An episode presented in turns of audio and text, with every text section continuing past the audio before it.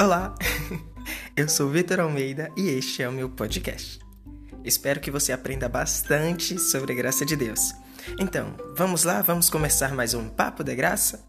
Ah, aproveita também e compartilha. Te vejo lá.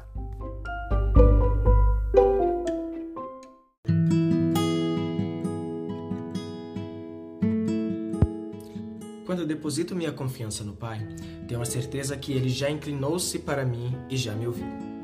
A consequência em confiar em Deus me levou a ser colocado sobre uma rocha. Essa rocha é Jesus.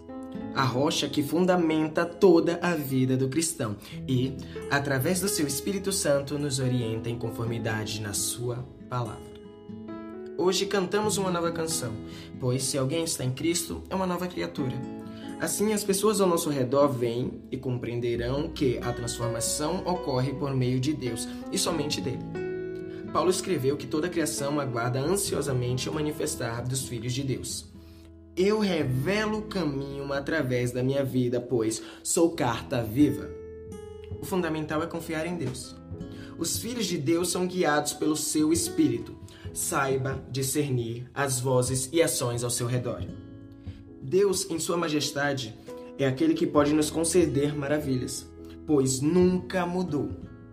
Todavia, mesmo que passemos toda a vida falando sobre, jamais conseguiremos expressar todas.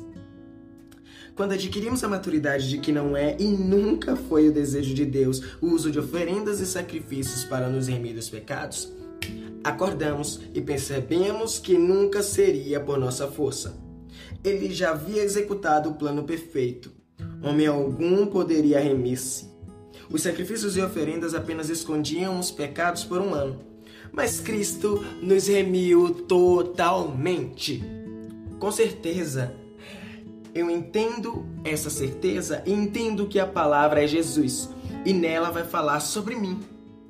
Pois estou em Cristo e sou elogiado por Deus, como diz em Romanos 8,30, e que sou amado além de herdeiro das bênçãos abraânicas. Vivemos em alegria, pois sabemos quem somos e por isso fazemos a sua vontade, não pela lei mosaica, mas pela lei do amor que vive dentro de nós. Somos regidos pela legislação do reino de Deus e nela se consiste em paz, justiça e alegria no Espírito Santo.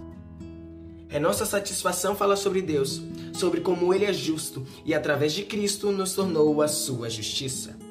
Suas atitudes de justiça não consistem em destruição, mas em libertação e construção. Não há como conter-se. Diante de toda a criação, falemos dos seus feitos.